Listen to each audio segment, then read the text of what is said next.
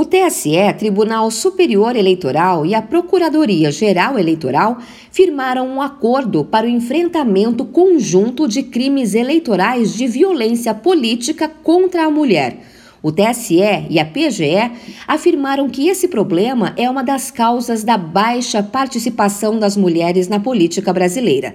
Depois da assinatura do acordo, o presidente do TSE, o ministro Edson Fachin, disse que ainda é um desafio, em pleno século XXI, a participação feminina na política. Verificou-se que um dos principais obstáculos a efetiva participação das mulheres na vida política é a violência. Por isso é preciso que se afirme: jamais haverá democracia plena onde houver violência política, especialmente e, infelizmente, violência de gênero.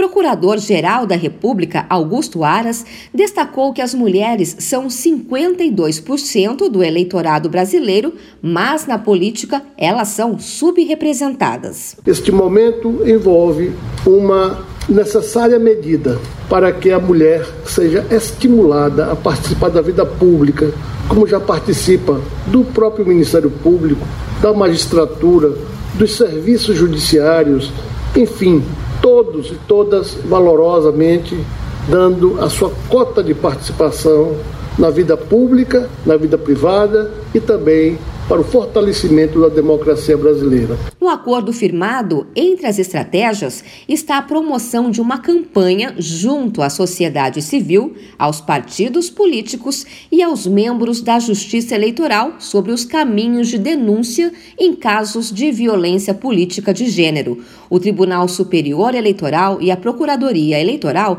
estudam ainda a criação de um canal de denúncias específico para atender esse tipo de situação. De São Paulo, Luciana Yuri.